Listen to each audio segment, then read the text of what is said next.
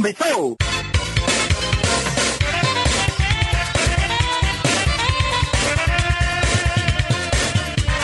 Olá, sejam muito bem-vindos ao 15º episódio do Pizza Roxa, podcast especializado em futebol italiano, apresentado por mim, Velásio Júnior, também pelo jornalista Luan Santos. Programa já disponível nas principais plataformas de streaming de áudio. Você pode assinar para receber a notificação dos novos episódios toda semana em seu aplicativo favorito. E nos segue lá na rede também, nas redes sociais, arroba Pizza Roxa, tudo junto. Fala Luan, jogos decisivos e reviravoltas no fim de semana, a classificação é outra. Fala Vilásio, tivemos duas rodadas, a rodada do meio de semana e essa agora no final de semana, duas rodadas bastante movimentadas, temos bastante coisa para falar. Grande jogada! É isso aí, a rodada começou no sábado com o duelo da Ligúria, Genoa 2, Spezia 0. Time da casa teve um anulado de Pandev no primeiro tempo, mas no segundo conseguiu abrir o um marcador com Escamaca aos 17 e fechar o caixão com Shomuro Dove aos 41. Na comemoração, o técnico Ballardini se empolgou e foi expulso. pois é. um jogo bom, um jogo, é, é, um jogo bem movimentado. No primeiro tempo, eu até achei que o Spezia ia sair na frente, viu? embora o Genoa tenha tido lá o, o anulado, o Spezia deu trabalho ao Genoa, mas na segunda etapa a equipe foi melhor e acabou conseguindo uma vitória, uma boa vitória no campeonato. Na lanterna dos afogados, o jogo dos desesperados. Crotone surpreendeu e bateu vice-lanterna Parma fora de casa por 4 a 3 num jogaço.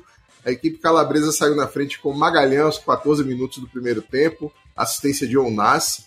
O time da Emília Romanha empatou com Hernani aos 29 com assistência de Cornélios, mas Simi, com nova assistência de Onas, colocou os visitantes à frente de novo aos 42. Quatro minutos depois, o próprio Onas, que foi o cara do jogo, ampliou a vantagem para 3 a 1 na segunda etapa, o Parma intensificou o jogo. Gervinho, com mais um passe para gol de Cornélio, diminuiu a desvantagem logo aos 4 minutos. E Mihaila conseguiu um empate milagroso aos 9. Só que aí, aos 24 de pênalti, Simbi, sempre ele, decretou a vitória surpreendente do Crotone. E Vilásio, vou, vou falar uma coisa polêmica aqui. Para mim, esse foi o jogo mais divertido do final de semana do, da Série A. Pô, que jogo divertidíssimo, um jogo super movimentado, as duas equipes querendo ganhar. Embora eu acho que no segundo tempo, ali no meio do segundo tempo final, o Parma tenha cansado um pouco. Mas, que é a tradição do time, né? Que é a tradição do time, mas foi um jogo, até quando os dois tiveram perna, foi um jogo movimentadíssimo, um jogo super divertido e mais uma vez com uma ótima atuação de Cime, que, enfim, acho que ele já tá maior que o Crotone. Muito maior. Para fechar o sábado, Sassuolo entrou definitivamente na briga por competições europeias. Já tá vendo a Roma ali de pertinho. Bateu a Sampdoria por 1 a 0 chorado com um gol de Berardi aos 24 do segundo tempo. Quarta vitória consecutiva do Sassuolo, que tem em Berardi assim, o seu grande destaque do campeonato. Uh, acho até que Berardi, Berardi já foi da Juve, né? Acho até que ele merece uma, uma nova chance numa equipe maior. A verdade é que o Sassuolo dominou uh, a partida inteira, né? Desde o primeiro tempo. Uh, já merecia ter feito gol no primeiro tempo, não fez. Acabou fazendo só um golzinho e continuou tentando. Uh, poderia ter ampliado o marcador e conseguiu uma vitória em algo que para mim até pouco tempo era improvável, né? Que é o Sassuolo entrar nessa briga por competição europeia. Não imaginava, achei que a briga fosse ficar lá entre os sete mesmo, mas o Sassuolo entrou nessa briga. Mais um jogo divertidíssimo. Abriu domingo, Benevento 2, Udinese 4. Udinese que é econômica, hein? Os visitantes abriram o placar logo aos 4 da etapa inicial com Molina, em uma assistência de Depou, e ampliaram com Aslan aos 31 de pênalti. Os comandados de Pipo Inzaghi diminuíram aos 34 com Viola. No segundo tempo, os Bianconeri ampliaram a vantagem com Larsen aos 4 e Braf aos 28, com nova assistência de Depou. E os anfitriões reduziram o prejuízo apenas aos 38 com Lapadula. Benevento agora na zona de rebaixamento, Luan. Na zona do rebaixamento, algo que também para mim até pouco tempo seria improvável, mas diante da arrancada do Cagliari e do Torino também, da, da recuperação do Torino, o Benevento entrou na zona. O time vive uma fase terrível é, e a Udinese é, na volta de Rodrigo Depô. Rodrigo Depô mostrou que, é o principal jogador desse time. Uh, deu duas assistências, é um dos principais jogadores em assistências no campeonato. E a Udinese afunda de vez o Benevento. O Benevento não tem uma tabela muito fácil, vai ter trabalho para sair dessa situação. No apito, Fiorentina 1 e o Ventus, como sempre, né, beneficiada também 1. A Viola abriu o marcador com um gol de pênalti de Vlahovic, com direito a cavadinho aos 29 da etapa inicial. Ele humilhou, né, ali. Mas aí, depois de dominar todo o primeiro tempo, recuou demasiadamente essa estratégia do Iaquim, hein? E aí foi punido nos segundos iniciais da parte final do confronto com um golaço de Morata, mas teve um pênalti claro do Bonucci em cima do Vlahovic aí, viu, seu Lula? É uma falta, hein? É, é Vilásio, é, o, o pênalti, o gol, o pênalti do Vlahovic impressiona a frieza dele para um menino de 21 anos, né, a forma como ele bateu. Eu falei lá no, no, na hora do jogo que foi um pênalti duplo, porque além do, da mão do Rabiot, teve um empurrão no jogador da Fiorentina, então foram dois pênaltis, o árbitro deu a mão do Rabiot. É, a Fiorentina estava melhor, jogava, começou o jogo melhor, estava pressionando, conseguiu abrir o placar, deu aquela recuada de sempre, terminou já o primeiro tempo tomando pressão e voltou, foi castigada logo no primeiro minuto do segundo tempo com um golaço Morata, para mim o gol da rodada. A partir daí, a Juve tentou a virada da partida. Depois, a Fiorentina, ali mais do, do meio para o final do jogo, recuperou um pouco a posse da bola, tentou criar, mas não conseguiu. É um empate muito digno para a Fiorentina, mas merecia mais. O pênalti, é, Vilas, eu entendi o árbitro por não marcar, mas se ele tivesse marcado, eu acho também que não seria absurdo, não. É, para mim, um lance muito discutível. É, como torcedor, eu queria que ele tivesse marcado, mas eu compreendo ele não ter marcado a penalidade. Mas você também me compreende que toda vez que tem dúvida ah. de algum lance contra a Juventus, sempre vão marcar a favor dela. Ah, né? mas não tem. Isso é histórico. Mas, mas não tenha dúvida disso. Uh, não tenha dúvida. Que na dúvida é sempre pró-Juventus.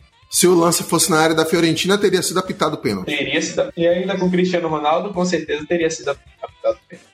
Aliás, CR7 fez uma partida tenebrosa. Acho que foi a pior partida dele com a camisa da Juventus. Nossa, é assim a gente não viu praticamente Cristiano Ronaldo em campo. Eu, assim, eu, eu não vi nem muito mérito da Fiorentina marcando ele. Eu acho que foi mais uma atuação ruim mesmo dele, porque ele teve, ele teve algumas chances. É, eu lembro de um contra-ataque é, que ele foi pelo setor esquerdo ali, ele bateu cruzado, um chute horroroso de esquerda. Bisonho. Bisonho. Bisonho chute. Então, assim, foi mais uma atuação ruim mesmo dele, é, não muito mérito da Fiorentina na marcação. Com muita dificuldade, a líder internacional venceu Verona por 1 a 0 gol isolado de Darmian somente aos 31 do segundo tempo. Só que aí, mesmo com toda a dificuldade, está muito perto do título, a cinco pontinhos do Scudetto. Cinco pontinhos, é mais uma vitória é, burocrática da Inter de Conte, que está só fazendo ali o necessário para garantir logo o título. O Verona vendeu muito caro essa derrota, fez um ótimo primeiro, na verdade fez um ótimo jogo. No primeiro tempo, especialmente, conseguiu anular as principais peças da Inter. A Inter não criou muito, mas conseguiu o gol do Damião, belo gol. Mais uma assistência do Hakimi no campeonato. E, enfim, a Inter passos largos para ficar, para garantir logo o título com antecedência. Vou discordar de você em relação ao jogo mais divertido da rodada. Para mim, foi a importantíssima vitória do Cagliari por 3 a 2 diante da Roma. Nico Giannis abriu o placar para o time da Sardenha aos 4 minutos do primeiro tempo, após toque de letra de João Pedro. Carles Pérez empatou para a equipe da capital aos 27, mas os donos da casa voltaram à frente na etapa final com um chutaço de Marinho de fora da área aos 12 para mim, esse é o gol da rodada. Forte bomba! E ampliaram com o João Pedro, que voltou a marcar os 19. Os Giallorossi diminuíram com fase de cabeça cinco minutos depois, mas não tiveram força para evitar a derrota. O psicológico pesou. De um lado, Semplic consegue, enfim, emplacar uma sequência de três vitórias consecutivas do Cagliari, tirou o time da zona de rebaixamento, enquanto Paulo Fonseca balança no cargo e já vê o Sassuolo ameaçar essa possível vaga na fase de classificação da próxima Liga Europa e talvez se console com a nova Liga da Conferência, Luan. Eu, na verdade, eu acho que para Roma agora, Vilas, vai ter que se conformar com essa o sétimo lugar na Liga da Conferência Europeia. Na verdade, vai ter que se garantir nela. O Paulo Fonseca ainda tem a, a Liga Europa, né? E pode render a, a Roma uma vaga na Liga dos Campeões da Europa, caso consiga vencer a Liga Europa. Mas tem lá adversários complicados ainda, como o próprio Manchester United. Enfim, é uma vitória importantíssima do Cagliari, João Pedro voltou a mar... não vinha marcando, mas vinha sendo importante e decisivo no, no, nessa recuperação do Cagliari. E aquilo que parecia impossível, quase impossível até algumas, algumas rodadas atrás, umas cinco rodadas atrás, agora se materializou. O Cagliari está fora da zona do rebaixamento. Quem diria, meus amigos? Quem diria? Quem diria? Fechando domingo, nossa, outro passeio, jogo treino Atalanta 5, Bolonha 0. O Bolonha até começou bem, parecia que ia pressionar e tal, só que aí Malinovski marcou os 21 da etapa inicial e o time deslanchou. Foi uma assistência de calcanhar de Muriel Covardia, viu, esse gol. O próprio colombiano depois ampliou de pênalti aos 43. No segundo tempo, logo aos 4, com a expulsão de Schouten, os planos de Mihailovic foram por água abaixo totalmente e aí o trabalho de Giampiero Gasperini foi facilitado, o jogo virou realmente um treino de luxo. Em uma bela jogada individual, Freuler ampliou aos 11. Três minutos depois, Zapata transformou o duelo em goleada e deu tempo ainda para Miranchuk, que tinha acabado de sair do banco aos 27, fazer o quinto e a Série A tem um novo vice-líder. Impressionante. É, eu achei que o Bologna conseguiria fazer um jogo mais duro contra a Atalanta, principalmente pela característica do jogo do Bologna, do, do, do jogo de Mihailovic, que é um jogo mais físico, um jogo mais, uh, mais marcado. A Atalanta costuma ter alguma dificuldade quando pega equipes assim. Só que o Bologna não conseguiu resistir à pressão e enfim, piorou com a expulsão do chute, aí que o, que o jogo abriu mesmo e a Atalanta conseguiu mais uma goleada no campeonato. É, é, a equipe que tem garantido médias de gol altíssimas no campeonato italiano e de bônus ganhou a vice-liderança. Na segunda-feira, Torino 0, Napoli 2. O placar foi aberto aos 10 minutos do primeiro tempo com um chutaço de fora da área de Bakayoko no canto direito de Sirigo. Três minutos depois, Osimen foi acionado pelo goleiro Meret e aproveitou um vacilo inacreditável de Inculu, um grande círculo para avançar desde o meio-campo até a meta e ampliar. Depois do segundo gol, o Torino passou a pressionar, o Napoli ficou bem postado, como sempre, para encaixar os contragolpes e quase amplia com o próprio Osimen e depois uma bola na trave de Insigne. Mas aí, aos 40 da etapa final, com a expulsão de Mandrágora, que levou o segundo cartão amarelo, os comandados de David e Nicola perderam a força, entregaram os pontos. Parece que, enfim, Gennaro Gattuso encaixou o time do Napoli e agora a Série A tem um novo terceiro colocado. É, pois é. é Gattuso teve de volta seus enfim, os jogadores estão se recuperando das lesões, né? Então ele está cada dia mais com o time completo para usar, com os, os, principais jogadores à disposição, e o resultado disso a gente está vendo em campo. Que grande recuperação do Napoli, agora nessa reta final de campeonato, consegue a terceira posição e vai ser difícil tirar o Napoli que tem uma tabela um pouco mais tranquila do que os outros rivais, vai ser difícil tirar o Napoli da Liga dos Campeões. Quem não tem uma tabela fácil é o Milan, que tomou outra sapatada, perdeu da Lazio de 3 a 0. O time de Simone Inzaghi abriu o marcador a 1,20 com Correa, após bela assistência de Mobile. No fim da primeira etapa, em um contragolpe, Lazzari chegou a ampliar, mas o VAR apontou impedimento da jogada, só que aí, isso aí desenhou o que seria o segundo tempo aos seis, em mais um contra-ataque, depois de a equipe rossoneira parar pedindo falta de Lucas Leiva sobre Tchalanoglu. Lance que foi revisado pelo árbitro de vídeo e eu contesto, achei que foi falta mesmo. Correia arrancou, não tinha nada a ver com isso, fez o segundo dele no duelo. E aí, Immobile, que tinha mandado uma bola na trave aos 34, deu números finais ao clássico com um tirombaço cruzado aos 42. Queda vertiginosa do time do chamuscado Stefano Pioli no campeonato, que de líder agora é o quinto e pode ficar fora mais uma vez da próxima Champions League. Tirou! Perigo!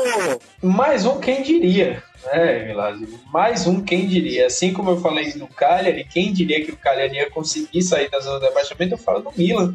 Quem diria que o Milan ia sair da zona da Liga dos Campeões? Às cinco rodadas do final. Às cinco rodadas do final. É, e com uma tabela bem complicada pela frente, jogando nada do jeito que está jogando. O fato é que a Lazio mereceu muito a vitória, foi muito superior. É, nossa, aquele chute do imóvel de cobertura, a bola caprichosamente, caprichosamente a bola bateu na trave, ia ser um golaço. Ia ser o gol da rodada. Ia né? ser o gol da rodada, sem dúvida. É, mas uh, o Immobile acabou sendo recompensado depois com outro belo chute também ali na entrada da área, no cantinho, sem chance para o Donnarumma. Fato é que o Milan vive uma situação complicadíssima. Stefano Pioli cada vez mais balançando no carro. Não sei não se ele dura até o final do campeonato, viu, Vilar? Eu acho que vai depender muito da partida contra o Manchester United no final dessa semana. É, pois é. E, e ele tem também na, na, próxima rodada um confronto um pouco mais tranquilo. Vamos ver se ele consegue recolocar o Milan de volta na zona da Liga dos Campeões. 34 gols na rodada, média de 3,4 por jogo. Eu acho que a gente vai ter que voltar a falar sobre essa média do campeonato italiano em um próximo podcast aí, viu? Essas duas últimas rodadas foram assim impressionantes em, em número de gols. Só para lembrar, né, que a Lazio que meteu 3 a 0 no Milan na quinta-feira tinha tomado 5 a 2 do Napoli. Então, é. é muito gol. É muito gol que tá tendo. Sabe quem acertou os palpites por falar na rodada do meio da semana? Eu sempre acho que você. Acertei dois, você não acertou nenhum. Acertei Bolonha 1, um, Torino 1. Um, Udinese 0, Caleri 1. Tá vendo aí? Acertou a vitória do Caleri. Jogo bonito! Vamos à classificação da Série A após 33 rodadas, seu Luan Santos. Vamos lá, Vilásio. A Internacional de Antônio Conte segue na liderança cada vez mais tranquila e cada vez mais próximo do título com 79 pontos. Vice-líder agora é a Atalanta de Bergamo com 68. Terceiro é o Napoli com 66. Mesmo 66 pontos, perdendo nos critérios de desempate, ainda com vaga na Champions League, e o Ventus. Por pouco, hein? O Milan é o quinto, também com 66, perdendo nos critérios de desempate. A Lazio fecha aí a zona de classificação da Liga Europa com 61, mas tem um jogo a menos, marcado para 18 de maio, uma terça-feira, em casa, diante do Torino. E se ganhar, cola muito aí no Milan. A sétima é a Roma, está bem distante já, tem 55 pontos. É o time hoje que iria para a nova competição europeia, a Liga da Conferência Europeia. É, mas o Sassuolo, que está em oitavo, a três pontinhos com 52, já cafungando no cangote da Roma. E embalada, né? A nona é a Sampdoria, que tem 42, já bem distante aí do Sassuolo. Décimo fechando a primeira parte da tabela é o Verona, com 41. Décimo primeiro abrindo a segunda parte da tabela vem a Udinese, com 39. Décimo segundo é o Bolonha, com 37. Décimo terceiro, o Genoa, com 36. A Fiorentina é a 14 colocada com 34 pontos. O Spezia, 15 com 33. Torino, 16 com 31, um jogo a menos. Os mesmos 31 pontos do Cagliari, primeiro time fora da zona do rebaixamento na 17 posição. Em 18 dentro da zona, nos critérios de desempate, também com 31, Benevento. 19 é o Parma, com 20 pontos, penúltimo colocado no campeonato. E o Crotone ganhou a primeira fora de casa depois de um tempão de jejum, mas ainda é o lanterna com 18 pontos. É, acho que o Crotone e Parma já foram, hein? Já foram, né? É um reto frente a frente. Vamos à artilharia do campeonato. Mais uma vez passou em branco o Cristiano Ronaldo, mas segue na ponta com 25 gols e duas assistências. Lukaku é o segundo da Inter com 21 gols e 7 assistências. Luiz Muriel da Atalanta, que marcou, tem 19 gols e 7 assistências. Também com 19 gols, Cime do Crotone, quem diria, hein? tem duas assistências, já é o quarto colocado na artilharia do campeonato em um time praticamente rebaixado. E é, é o vice-artilheiro africano entre as principais ligas europeias. Só perde para Mohamed Salah, que tem 20 gols. Impressionante. Os números de cima são impressionantes. Atrás dele vem Tiro Immobile da Lazio, com 18 gols e 5 assistências. Do Napoli vem Lorenzo Insigne com 17 gols e 6 assistências. Também com 17 gols vem Dusan Vlahovic da Fiorentina, 17 gols e 3 assistências. Agora a galera dos 15 gols, a Pata da Atalanta com 7 assistências. Lautaro Martinez da Inter com 5 assistências. João Pedro do Cagliari com 3 assistências. E Ibrahimovic do Milan com duas assistências. Meio tempo.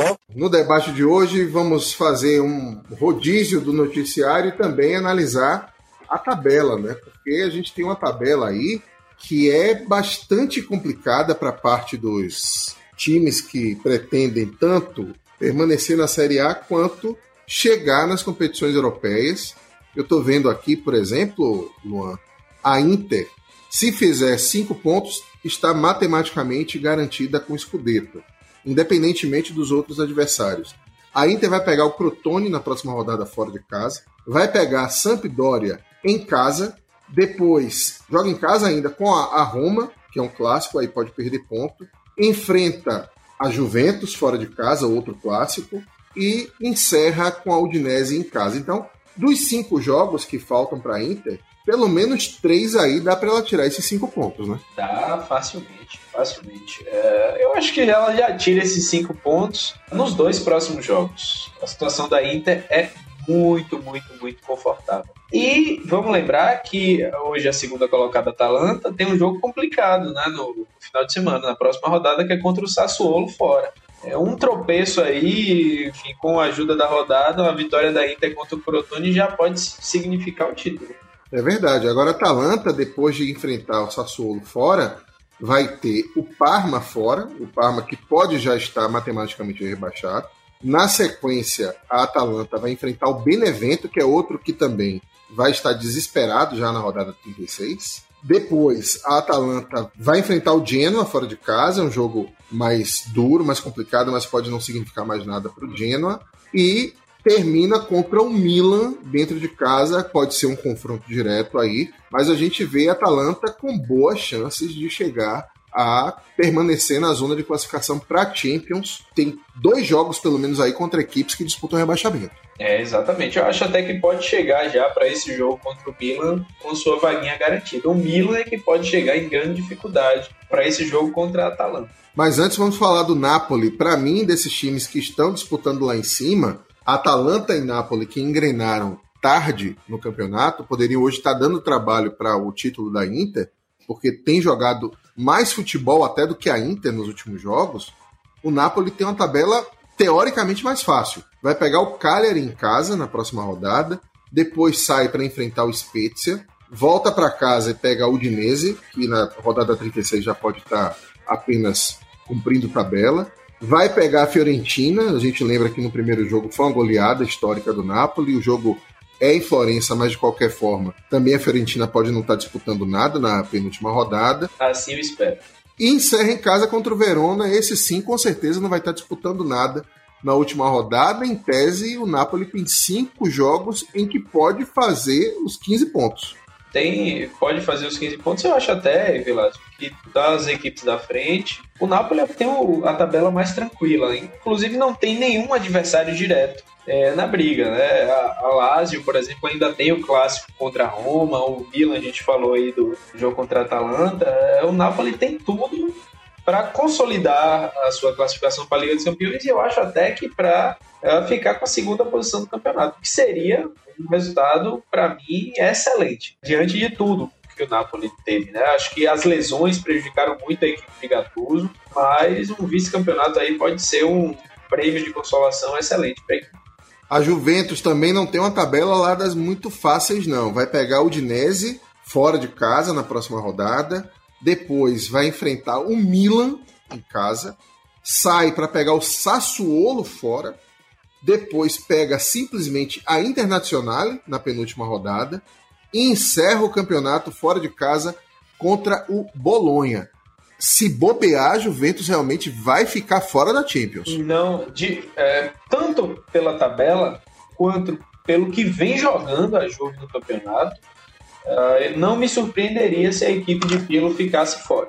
Uh, eu acho até que independente da tabela, de fato é uma tabela difícil, mas eu acho que mais pelo que a Juve não vem jogando é que essa tabela preocupa. Muito menos por causa dos adversários e muito mais pelo que ela não vem jogando. É uma tabela difícil, a Juve pode de fato ficar fora da Liga dos Campeões. O atual quinto é o Milan.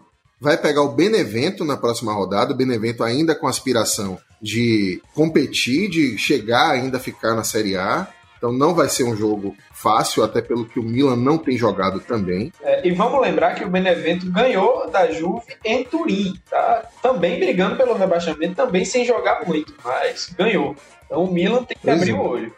Não vai pegar o Benevento no momento muito oportuno, o Milan, hum. com a obrigação de vencer.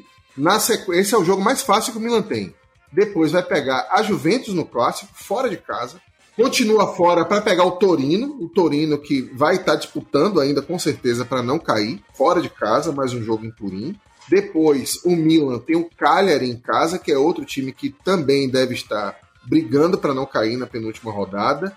E fecha o campeonato simplesmente diante da Atalanta em Bergamo. Ou seja, até os times que o, o Milan vai enfrentar que disputam rebaixamento são times que no momento que o Milan vai pegar devem estar brigando por alguma coisa. E, e, isso é o que pode complicar muito a vida do Milan, porque a gente já tem visto o tropeço do, do Milan contra equipes mais fracas, que não estão necessariamente brigando por alguma coisa, né? É, a gente teve agora recentemente, por exemplo, o Milan perdendo do Sassuolo, embora hoje de fato o Sassuolo já veja ali a possibilidade de conquistar uma vaga para a competição europeia, mas não estava brigando a duas rodadas. O próprio empate em casa contra a Sampdoria, que é uma equipe de meio de tabela que não vê o rebaixamento lhe assustar. É, então o Milan, enfim, é, pode passar por maus bocados. A Lazio, que está tentando chegar ali para brigar com Juventus, Milan, Napoli, nessas vagas europeias, tem uma tabela também mais ou menos, né? Vai pegar o Genoa na próxima rodada em casa, vai pegar a Fiorentina fora, tem o Parma em casa, tem o Torino né, no meio do caminho, em casa também. Tem uma tabela parecida com a, a, a do, do Napoli, né? Só que aí tem um clássico Isso. na penúltima rodada contra a Roma no Estádio Olímpico e fecha o campeonato jogando fora diante do Sassuolo, que pode também estar tá brigando. Então, os dois últimos confrontos da Lazio são difíceis. Os três próximos dá para fazer os nove pontos. Dá para fazer os nove pontos. Esses dois últimos jogos é que podem dizer muita coisa, porque a Roma provavelmente ainda vai estar tá brigando por competição europeia também talvez ainda com chance de Liga Europa. É, e o, aí a questão que vai, o que vai determinar essa última rodada para lá é se o Sassuolo ainda estiver brigando por uma vaguinha ali, beliscar uma vaguinha dessa, dessa liga, dessa estreante liga da Conferência Europeia. Se tiver, esse último jogo aí pode ser um banho de água fria para lá. Vamos ver então a Roma, que é a outra que está ali disputando competições europeias, pega a Sampdoria na próxima rodada. Fora de casa, não vai ser um jogo fácil, do jeito que a Roma está jogando. Depois tem um Crotone em casa, Crotone talvez já rebaixado, vai ser um alívio, ou não. E aí, amigo, vai pegar a Inter fora de casa, pode ser o jogo do título, por exemplo, a gente não sabe o que, é que vai acontecer daqui até lá. Vai ter depois a Lazio no clássico e fecha o campeonato diante do Spezia fora a depender de como a Roma se comporte nesses dois primeiros jogos, ela pode chegar diante do Spezia já sem brigar por nada, sem nenhuma aspiração, viu? que seria o último jogo de alívio da Roma também. É um, um final de campeonato meio complicado para Roma. Muito, é um final de campeonato muito complicado para Roma. É, no, no, clássico, lá na, na penúltima rodada, é, vamos lembrar que a Roma não vence a Lazio a quatro jogos, não vence o clássico a quatro jogos pela Série A. Então, assim, é, é, não vai ter vida fácil. É, é uma tabela também complicada. É, acho até que também muito mais pelo que a Roma não vem jogando do que pelos adversários. Por exemplo, um jogo contra o Crotone pode ser um jogo muito complicado. Então, sei não, esse time de Paulo Fonseca vai sofrer. Agora, o que pode facilitar a vida dele é que o Sassuolo também tem uma tabela dificílima. Pega Atalanta na próxima rodada, Genoa fora de casa depois, volta para Reggio Emília para pegar a Juventus, sai para pegar o Parma, que já deve estar rebaixado na rodada 37, só que aí encerra o campeonato diante da Lazio em casa. A Lazio com certeza vai estar brigando aí para tentar chegar na Champions ou para confirmar a Liga Europa, então a tabela também complicadíssima do Sassuolo. Complicadíssima, mas esse time do Sassuolo gosta de aprontar, viu, Velasco? É, esses times aí que, que se preparem, porque é, é, a equipe de Deserbe vai complicar bastante a vida deles. E eu tô até torcendo para que o Sassuolo entre nessa briga, porque vai ficar ainda mais emocionante esse final de campeonato. Crotone e Parma, para mim já foram. Olha, o Crotone, aqui falando agora da briga do rebaixamento. O Crotone tem a Inter em casa na próxima rodada, ou seja, já pode ser matematicamente rebaixada na próxima e muito provavelmente será. Aí depois o Crotone tem a Roma fora, o Verona em casa, Benevento fora, e pode ser um, um, confronto direto, mas na penúltima rodada com certeza já não vai estar valendo nada para o Crotone, apenas a honra. E encerra com a Fiorentina em casa. O Crotone tem também a tabela para lá de difícil. O Parma vai pegar Torino fora, enfrenta Atalanta em casa, outro jogo dificílimo, a Lazio fora, vem para casa para pegar o Sassuolo na rodada 37, Sassuolo ainda brigando para chegar nessa nova liga da conferência, encerra fora de casa diante da Sampdoria aí já com possivelmente Inês morta. Eu acho que realmente pela tabela Parma e Crotone já foram. É, já foram, já foram. É, Parma e Crotone estão proporcionando é, partidas interessantes nessa reta final de campeonato. Partidas bastante movimentadas. Mas o nível de jogo deles realmente é muito abaixo. Tá? Acho que já foram pela tabela, pelo que vem jogando. Essas equipes aí vão começar a se preparar para a Série B. Mas a, a briga pela terceira vaga, para não ficar com a terceira vaga, é que vai ser verdadeira guerra. O Cagliari pega o Napoli fora. É jogo que, se tudo der conforme o, estabelecido deve perder, mas vai dar trabalho. Aí pega o Benevento fora, confronto direto. Vem com a Fiorentina em casa, pode ser um confronto direto daqui até lá, possivelmente não. Enfrenta o Milan fora e encerra com o Genoa em casa. Não é uma tabela das mais favoráveis. Agora, olha o que acontece com o senhor Benevento. O Benevento do Pipinzag já começa a jornada para sair da zona pegando o Milan fora tem um confronto direto com o Cagliari em casa, depois pegar Atalanta fora, o Crotone em casa também pode ser, né? Eu, eu, acredito que não, acho que o Crotone já vai estar rebaixado, mas também. de repente pode ser um confronto direto e encerra fora diante do Torino, que aí sim pode ser um confronto direto. Benevento tem uma tabela mais complicada para mim entre Torino, que ainda tem uma partida atrasada com a Lazio, e o Cagliari. Benevento numa situação muito difícil. A situação do Benevento é. Eu acho, eu acho que desses, desses três aí, de Benevento, Cagliari e Torino, é a pior. Embora a equipe tenha ali o. tenha na, na penúltima rodada o Crotone, mas os outros adversários são todos adversários muito duros. Muito duros. É, o Cagliari também tem, tem adversários complicados, mas o Bene, a, a tabela do Benevento é pior. Acho que só um milagre pode salvar esse time de Pipinzaghi. Para mim, quem se salva é o Torino mesmo. O Torino tem um Parma na próxima rodada em casa. É.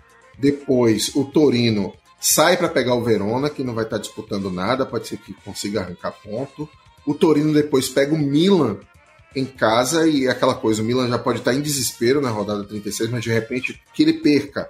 Depois ele vai enfrentar o Spezia fora e encerra contra o Benevento, que pode já estar rebaixado em casa. Não é uma tabela muito fácil, mas entre os que estão disputando com ele ali, é a menos complicada. É, é a menos complicada. E pelo menos esse último confronto direto deles pode ser ali o confronto de quem vencer se salva, é em casa. Então o Benevento decide fora, por exemplo. Então o Torino, para mim, leva uma vantagem nesse sentido e acho que leva vantagem também pelo que vem jogando.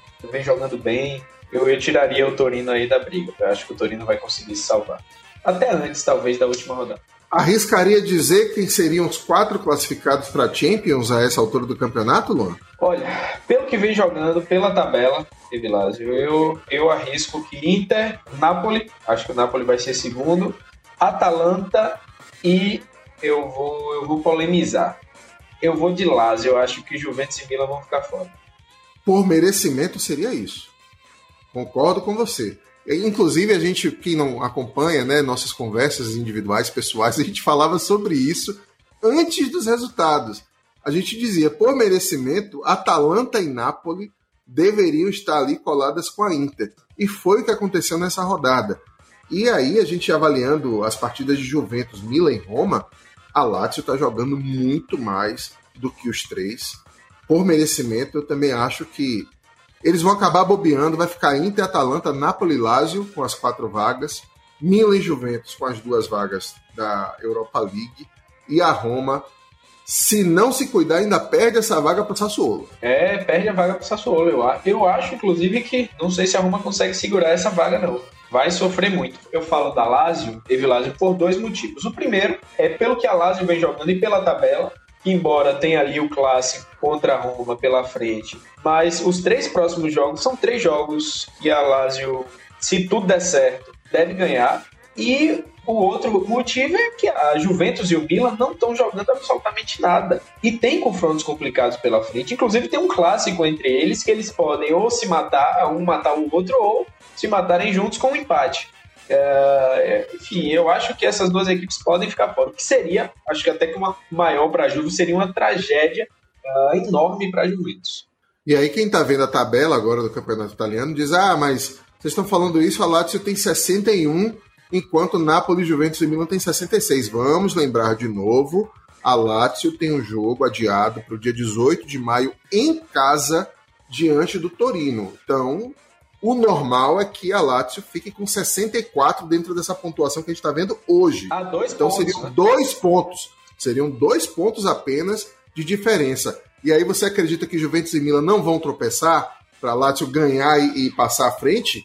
Eu acredito que sim, por isso que eu estou calculando também que os quatro serão Inter, Atalanta, Napoli e Lazio. E tem é, um outro detalhe, Vilásio. Quem está acompanhando o campeonato vê que é um campeonato uh, bastante movimentado e de muitas reviravoltas. Uh, se a gente for olhar, sei lá, seis, sete, oito rodadas atrás, quem diria que a gente veria uh, o Cagliari fora da zona do rebaixamento e o Milan fora da zona da Liga dos Campeões?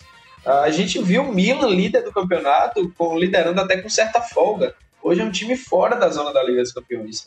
Então, assim, isso que a gente está falando não é improvável. Muito pelo contrário, e se tratando de campeonato italiano, tudo pode acontecer. E vocês podem esperar jogos assim uh, extremamente movimentados e interessantes nessas últimas rodadas. E muito disputados. A gente tem visto confronto de lanterna contra vice-lanterna, 4 a 3 os caras dando sangue até os 95. Então, por aí você tira. Sobre o rebaixamento, Luan Santos. Para você, caem Benevento, Parma e Crotone mesmo? Para mim, caem esses três. Eu vou polemizar. Ah. Se o Benevento voltar a apresentar o, o futebol que chegou a apresentar durante parte do primeiro turno, pode ser, pela tabela, eu não falei de um time de propósito, para mim, Torino e Cagliari escapam, até pelo nível técnico que tem. Pode ser, Benevento para mim depende dele, para o Spezia entrar. Para mim, ou o Spezia termina em 17 ou 18. A chance para mim de o Benevento escapar da degola é a queda do Spezia, e aí eles dois vão estar tá se engalfiando por essas últimas posições nas últimas rodadas. Anote o que eu tô falando. É, eu, ia, eu ia falar é, do Spezia, Village.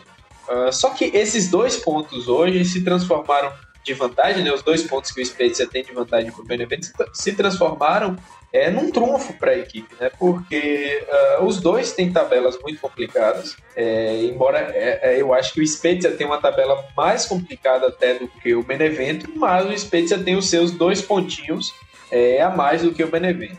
Mas uh, eu, eu acho o seguinte: eu, hoje eu diria que o Benevento cai, seria a minha aposta, mas se não for o Benevento, é o Spezia. Quer ver uma coisa? Vamos fazer um teste de loteria esportiva. Vamos lá. Certo? Coluna 1, coluna 2, coluna do meio. Certo. Verona Spezia, ganha quem? Verona. Spezia Napoli, ganha quem? Napoli. Sampdoria Spezia, clássico da Ligúria. Samp No ganha. Luiz Ferraris. Samp ganha. Spezia Torino. Torino precisando de resultado. Esse é, eu acho que esse é o jogo que pode definir a vida do Spezia, Que é na penúltima rodada. que é na penúltima rodada. Ou seja, ele já pode estar dentro da zona de rebaixamento É. ou perto, precisando desesperadamente ganhar do Torino. Na penúltima rodada. É. Eu iria de empate aí nesse jogo. É, e aí o final é diante da Roma, que tem um compromisso de não dar o vexame de perder a Liga da Conferência para o Sassuolo. Sassuolo. Desesperado. Ou seja, em cinco jogos, 15 pontos, você previu um ponto para o Spezia. É. Um ponto, ele cai. É. Se ele fizer um em 15, ele vai cair. Mas aí o Benevento tem que ganhar também algum jogo. Que seria o Crotone. Pois é. Que seria o jogo do Crotone. Que é na penúltima rodada com o Crotone possivelmente já rebaixado. Possivelmente rebaixado. Entendeu? Então, por isso que eu acho que o Benevento pode ter uma chance de escapar e depende muito de Pipo Inzaghi conseguir animar a equipe. É. Agora, Acho que o Benevento pode ter uma jornada semelhante à do Genoa no ano passado.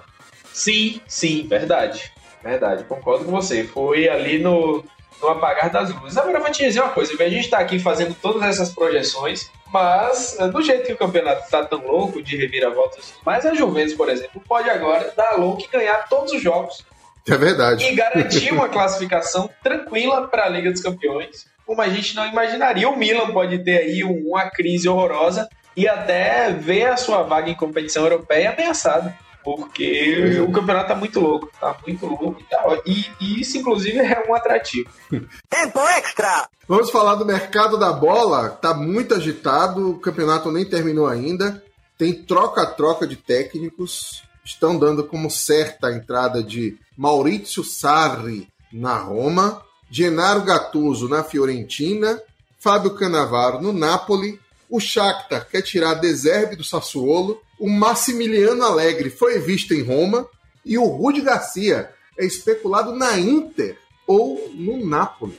Mercado movimentadíssimo. Gattuso na, na Fiorentina é o preferido, mas eu vi também hoje, a gente estava vendo, né, que a Fiorentina quer também o treinador Ivan Juric, treinador do ótimo time do Verona, e se interessa também por Marcelino Garcia Toral, que é hoje treinador do Atlético Bilbao. Para mim, três bons nomes. Uh, agora, tudo, eu acho o seguinte: tudo vai depender muito desse, desse final de campeonato do Napoli.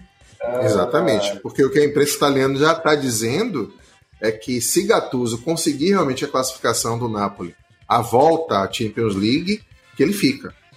Eu acho até merecidamente, né? Merecidamente. O cara ficou com a cabeça na guilhotina o tempo todo, sendo chamuscado, pessoal fazendo troça dele, charge, meme no, no, nas redes sociais, pedindo volta de Sarri, comparando ele com, com outros técnicos, e o cara, aos trancos e barrancos, pode chegar a um vice-campeonato excelente para a equipe do Napoli. Pô, excelente. Seria um prêmio de consolação, assim, é muito bom. E, assim, Vilas, eu percebo que os jogadores do Napoli, eles compraram a, a briga de Gattuso, né? Porque não é incomum que a gente veja jogadores uh, desanimados, às vezes até fazendo algum corpo mole nesses momentos né, que o treinador tá, tá muito pressionado. Eu, algo que eu percebo, por exemplo, na Roma. Os jogadores da Roma jogam tensos o tempo todo. E os jogadores do Napoli, eles parecem ter comprado a briga de Gattuso e gostam de jogar com Gattuso tem entrega né, do, do elenco. Você vê os jogadores se dedicando ao máximo. Exatamente, os jogadores se dedicam muito. Então, é, eu acho que pode ter um apoio aí dos jogadores a, a, ao trabalho de Gattuso, algo que a gente não vê na Roma. Roma, é, os jogadores, não sei se eles fazem corpo mole para Paulo Fonseca, mas eles estão tensos e nervosos o tempo todo. Eu usei essa comparação para dizer que eu acho que os jogadores do Napoli eles gostam do trabalho de Gattuso e talvez estejam apoiando o ex-craque do Milan, que é o favorito da Fiorentina. Fato é que Paulo Fonseca não fica. Já se fala até que, se o Sarri realmente for confirmado, que a Roma vai tentar Vlahovic, da Fiorentina, o Rissai, do Napoli, o Belotti, do Torino, só que aí o David Vagnatti, que é o, o presidente do Torino, já disse que quer manter o centroavante da seleção na equipe do Piemonte mas o fato é que já se fala em reforços, e aí, se não der certo o Sarri, o plano B seria o Massimiliano Alegre, que disse que foi a Roma apenas para resolver assuntos pessoais. A imprensa de lá não acreditou e acha que realmente ele se reuniu com a diretoria da equipe da capital. Seria a volta de Alegre para o futebol, né? ele já está aí afastado há um tempo razoável treinador multicampeão aí na Juve. É uma coisa que me chama a atenção, Evilás, é o seguinte: hoje a gente tem Juventus e Milan, que são dois uh, dos maiores times italianos, com treinadores não muito consistentes. Né? O, Mi, o Pirlo foi iria para treinar a divisão de base e foi alçado lá treinador do time principal. E o Stefano Pioli, que vinha de trabalhos razoáveis, mas ainda sem um grande trabalho na carreira dele, né? E, e hoje, por exemplo, eu vejo o Juric do, do Verona, dois treinadores que me chamam muita atenção, o Juric do Verona e o, o Deserbe do Sassuolo. Dois caras que eu acho que poderiam dar certo num time grande desse. Mas aí vai entrar os petrodólares da Ucrânia. Dificilmente o Sassuolo segura Deserbe de ir para o Shakhtar Donetsk. É, imagino. Dificilmente, inclusive, dificilmente alguém, não falo dos grandes, mas até do, dos razoáveis, dos times médios da Itália, podem segurar Deserve. Né? Uma Fiorentina da vida é, não conseguiria competir com, com tanto dinheiro. E aí, você não achou estranho falar que Rudi Garcia é especulado na Internacional, não? Ah, mas muito estranho. É estranho. Não é estranho. Antônio Conte andou falando, ah. né? A imprensa captou, tem fontes próximas ao técnico, dizendo que ele está cansado da pressão em Milão. E esta semana o Steven Zang, que é o, o manager né, da Internazionale, vai se reunir com ele. É, tem uma reunião marcada para 2 de maio, em que ele está otimista de que vai conseguir chegar a um acordo com o Antônio Conte, mas o que se fala é que não é uma questão de grana, é uma questão de pressão mesmo. O Conte tem sido muito criticado, muito cornetado, tanto pela torcida quanto pela imprensa italiana, em função da queda de rendimento da equipe nas últimas rodadas, embora a Inter continue vencendo ou empatando. Mas aí aqueles dois empates, os dois últimos empates do, da Inter, geraram muita desconfiança, muita cobrança. Então o Conte está meio que de saco cheio de ficar lá no San Siro. É, não, é, não é surpresa, Evilásio, é, essa pressão sobre Conte. Eu lembro que no, no, ano passado, no início ali, no pouquinho depois do início da temporada, é, quando a Inter ainda estava cambaleando um pouco, até a eliminação precoce da Liga dos Campeões, Conte foi muito criticado. E lá ele já fazia um, oh, peraí, né? está aqui no trabalho de construção de equipe e tudo mais. É, as críticas continuam ao trabalho dele, mas, pô, o cara Mais de uma década depois, a Inter vai voltar a levantar o escudeto. Pois é, com um time muito consistente. Ok, eu acho de fato teve uma queda de, de rendimento nas últimas rodadas, mas assim, a Inter lidera com uma folga absurda. E você achar que em campeonato nenhum alguma equipe consegue manter o mesmo nível elevado é o campeonato inteiro, né? A Inter teve essa. Impossível. Impossível. É, até fisicamente é impossível. A Inter teve essa subida aí meteórica, né? E assumiu a liderança e rapidamente abriu uma vantagem absurda e estava jogando muito naquela fase. Agora, na fase da, da, manutenção, realmente teve uma queda. Mas, pô, isso não é nenhum demérito de Antônio Conte. O trabalho dele na, na equipe da Inter é incrível. E, pô, substituir Antônio Conte por Rudi Garcia, pelo amor de Deus, hein? Uh, não sei o que é que, é. não sei o que é que a Inter vai pode esperar com isso, mas não me surpreende essa pressão. Essa pressão já vinha desde o ano passado sobre Conte, enfim, a, uma possível decisão dele de sair também não seria surpreendente e acho que quem perde é a Inter. Conte tem mercado, ele sai da Inter, se ele sair, ele sai da Inter como campeão italiano, levando a Inter de volta a levantar o escudeto após tanto tempo. Então, acho que ele sai por simples e tem mercado. Mercado, inclusive, para voltar à Premier League, né? Só basta ele querer. Lembrando que a Inter, os jogos que têm sido criticados foram 2 a 1 diante do Sassuolo. A gente sabe que o Sassuolo não foi só contra a Inter que deu testa. 1 a 0 que foi aquele jogo suado que o Conte comemorou muito diante do Cagliari, mas ali já representava também uma mudança de postura do Cagliari em campo, tanto que depois desse empate, o Cagliari venceu os três seguintes. O Napoli, que foi um clássico, né? O 1 a 1 diante do Napoli é um clássico e, e foi um jogo fora de casa. Sendo que o Napoli hoje é a equipe que tem jogado melhor no campeonato. Tá? É. Vem numa crescente porque seus jogadores que estavam machucados estão de volta ao time, então a equipe subiu muito de produção. O jogo que eu acho que pode ser realmente contestado foi aquele empate com o Spezia. Pô, mas é, a Inter entregou pouco, dois gols, mas... Dois gols, dois gols anulados no final da partida, bola na trave. É. é. O resultado realmente foi decepcionante, mas é, a Inter poderia ter vencido a partida. Acho que foi um pouco de falta de sorte.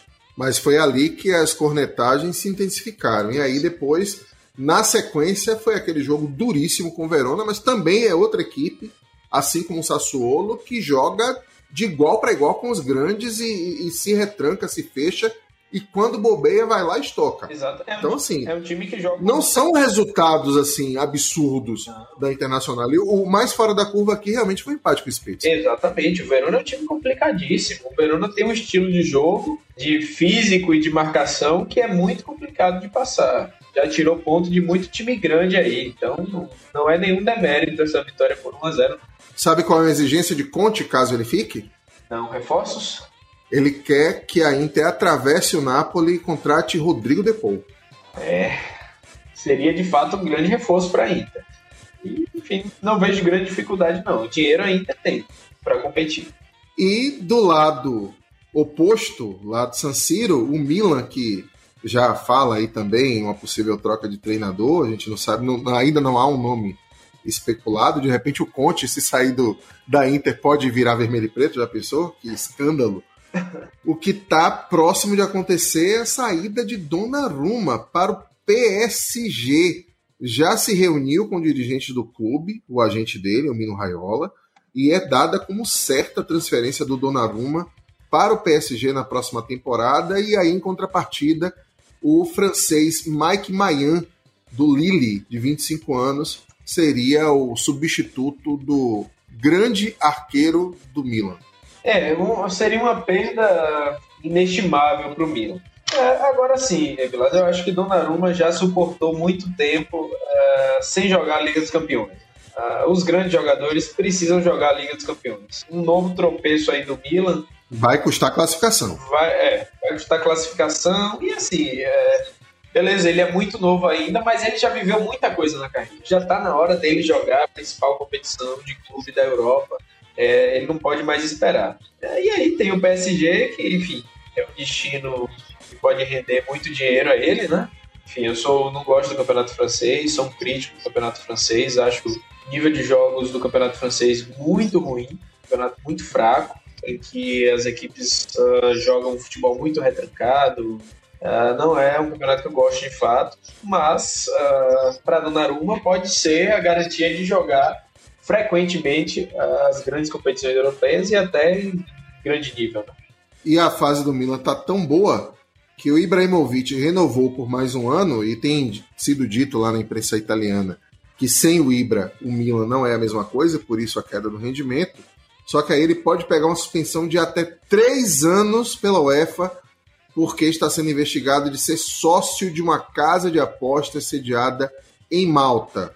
O que, claro, encerraria a carreira do Ibrahimovic. Né? Encerraria a carreira. É, é esse caso, para mim, ele beira o inacreditável. É surreal, é né? É surreal, porque, enfim, como é que Ibrahimovic mantém uma sociedade de uma casa de apostas sendo jogador profissional? Sendo que a atividade profissional dele, ela afeta diretamente a, a atividade empresarial. Enfim, é um caso complicado. Eu, eu não vejo hoje muita chance de Ibra se livrar de uma condenação possível aí. Não, se ficar comprovado que ele é sócio, amigo, um abraço. É, mas, enfim, é, pelo que eu li, todos os indícios apontam para que ele é sócio mesmo. Se não me engano, ele tem 10%, algo do tipo. Para além da perda do Milan, o futebol perde também um personagem é, sensacional. E a Juventus, a última informação do mercado da Juve, é o Dembélé. Encerra o, o contrato com o Barcelona agora na intertemporada e poderia chegar de graça ao Allianz Stadium. Seria um bom reforço. Né? Seria, seria um bom reforço. O Dembélé é um jogador que ainda tem bastante potencial. Foi muito bem no Borussia Dortmund, no Barcelona não conseguiu se firmar tanto, mas tem muito potencial. Acho que pode encaixar na Juve. Eu vi também que o Pogba está conversando aí com, lá com o pessoal do Manchester United para voltar para a Juventus. É um desejo dele. Mas voltar. aí é aquela negociação do Cristiano Ronaldo. Cristiano Ronaldo. aí o United entrou na briga com o Real Madrid e oferece essa troca. Né? O Cristiano retornaria ao United, né? onde ele passou boa parte da carreira dele, talvez os anos áureos ali que encantaram o mundo, levaram ele para o Real. E em contrapartida, a Juventus receberia o Pogba. Eu acho, sinceramente, que o Pogba seria mais útil hoje do que o CR7 da forma que ele está jogando na Juventus, claramente insatisfeito com o clube. É, e sem dúvida seria mais, uh, mais útil. E assim, eu vou até dizer uma coisa polêmica, eu não sei mais se Cristiano Ronaldo tem futebol para jogar Premier League, não. Eu, eu tenho sérias dúvidas se o Manchester United seria um bom destino para ele. Eu acho que o melhor para ele terminar a carreira dele seria ele voltar para o Real Madrid, jogar o Campeonato Espanhol, que é um campeonato é, de nível um pouco mais baixo e, e, ser artilheiro lá do campeonato. E que é vitrine sempre, né? Porque ele vai estar sempre na Champions. Exatamente. E, e, o Florentino Pérez vai garantir com certeza muito a ele vitrine. E ele com certeza é, Lá ele teria uma vida mais fácil. Premier League, ele vai ter uma vida difícil. Cristiano Ronaldo, visivelmente, hoje já é um jogador que não tem a explosão que ele tinha, que ainda é um jogador de muita força, mas não é o que ele já foi antes. Eu acho que essa troca pode ser muito boa, muito, muito, muito boa mesmo para a Juve. A Juve pode sair na vantagem. Você lembra do centroavante Arnautovic, que jogou no West Ham? Lembro, lembro muito. Austríaco? Sim, sim. Ele hoje está no Xangai e tem um time italiano que conversa com ele e pode fechar contrato nos próximos dias. Quem é? Qual é o time? Bolonha. É uma contratação interessante. Arnautovic é um jogador, é um, um atacante alto, forte, finaliza muito bem de fora da área.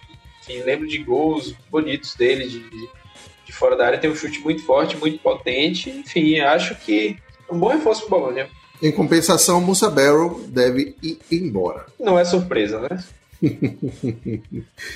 e aí, vamos falar aqui de uma novidade que aconteceu. Aliás, só para pontuar, a gente falou tanto da Superliga na, no episódio passado. A Superliga não só foi abortada, como a Federação Italiana aprovou uma lei anti-Superliga e o Gabriele Gravina, que é o presidente da federação, já avisou: quem aderir fica fora do campeonato. Só que aí, nessa mesma entrevista, o Gravina anunciou uma coisa: a Série A pode ter playoffs e redução de clubes já na próxima temporada.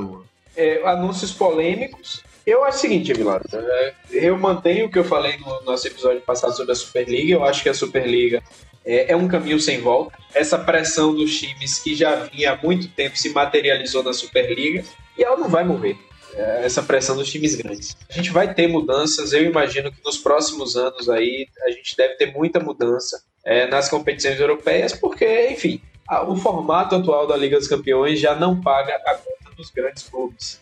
Arsene Wenger já falava isso lá no, nos anos 2000 e isso se, se agravou agora ainda mais. Mantenho lá o que eu disse, acho que a Superliga é irreversível. Talvez não nesse formato, talvez não com esse nome, mas talvez mudando a Liga dos Campeões, como a gente vê hoje.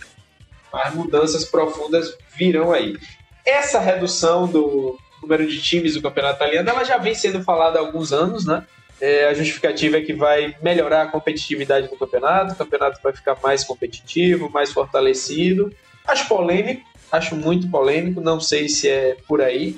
A, a ideia dos playoffs é interessante, segue um pouco o que algumas ligas é, inferiores da Europa fazem, né? Esses... Que o brasileiro fazia até 2003. É, mas hoje a gente vê outros campeonatos menores da Europa, romeno, eslovaco. Não sei se torna tão justa a competição, mas talvez. Mais rentável. Mais a questão é, é, isso. Mas... é que os clubes tiveram muitos prejuízos isso. em função da pandemia. É praticamente a segunda temporada completa sem público nos estádios. É. E aí isso afeta também compra de camisa, né? Não tá, é só o borderou, tá. tem toda uma indústria envolvida é. na questão do estádio. Então, acho até que o ingresso é o de menos. Né? Eu acho que é toda a indústria por trás, é a vida de camisa, é a, o consumo de comida e bebida nos estádios, enfim, outros produtos. Visitação aos museus dos clubes. Tem toda uma gama de estrutura que é envolvida nisso e que realmente os clubes tiveram né, uma queda de receita brutal. Você imagine se Inter, Milan e Juventus já estão reclamando dessa queda de receita e querendo fazer Superliga, imagina o que acontece com Cagliari, com Crotone, com Benevento. É. Né? Então, é uma situação realmente muito complicada. Os playoffs seriam já para a próxima temporada playoffs e playouts, tá? Playout para disputa do rebaixamento, playoff para disputa do título.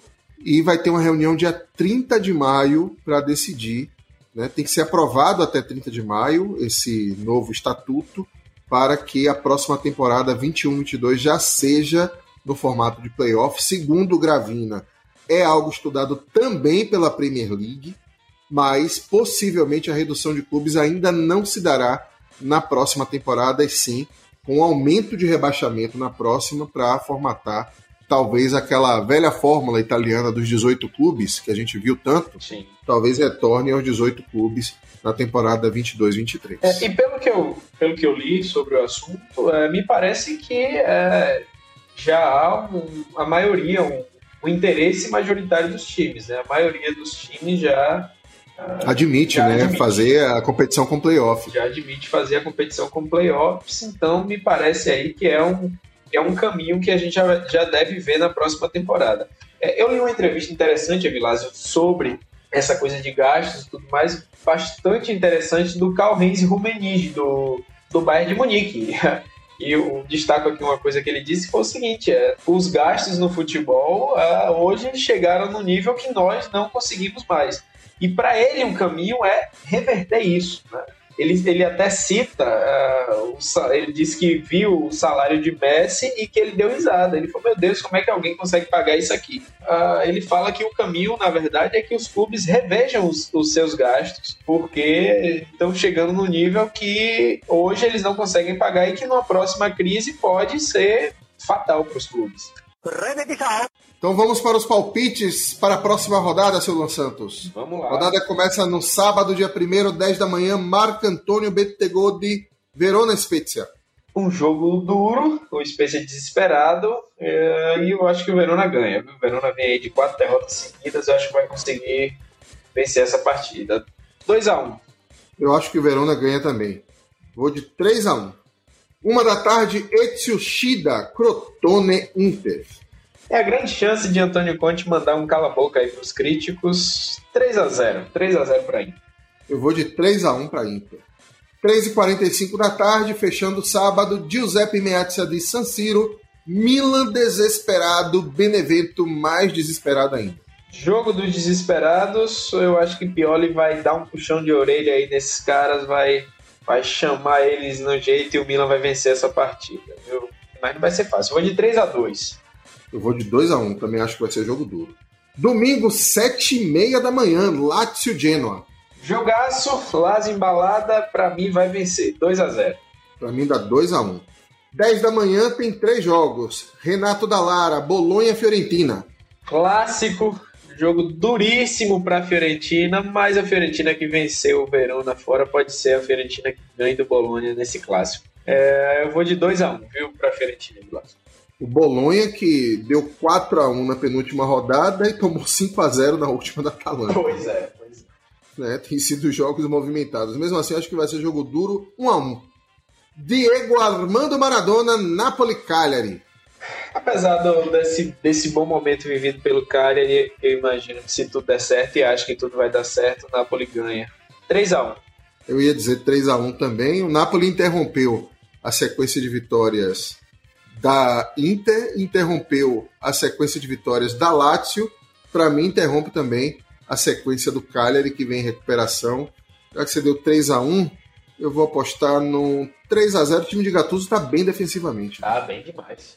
Città del Tricolore em Reggio Emilia, uma Pay Stadium, Sassuolo, Atalanta. Eita! Ei, jogão, ei, jogão, olha. Eu vou, eu vou apostar no empate, viu, Lázaro? 2x2 esse jogo. Você acredita que eu tinha colocado 2x2? Você me imita. 2x2. É, é, é, é, jogo duríssimo isso aqui, viu? Então vou de 3 a, vou apostar no impossível 3 x 3 Uma da tarde, Friuli da Arena Udinese Juventus. Rapaz, na fase que a Juve tá, olha, eu acho que a Udinese vai atrapalhar a vida da Juventus. Um a um esse jogo pra mim, viu? Eu botei um a um também. Você tá igual a mim quase todos oh. os palpites dessa vez. E o pior, você mudando os palpites vai acertar todos. Então tá, cara. Chorado, 1 a 0 Juventus. Luiz de Ferrares, 3h45 da tarde, fechando o domingo. Sampdoria Roma. 2x1 Sampdoria. Botei 1x0 Sampdoria, também acho que a Samp vai ganhar. Fechando a rodada na segunda-feira, jogo de briga de rebaixamento Olímpico de Torino, Torino-Parma. Olha, apesar do Parma estar tá dando trabalho nas últimas rodadas, mas é um time fraco, né?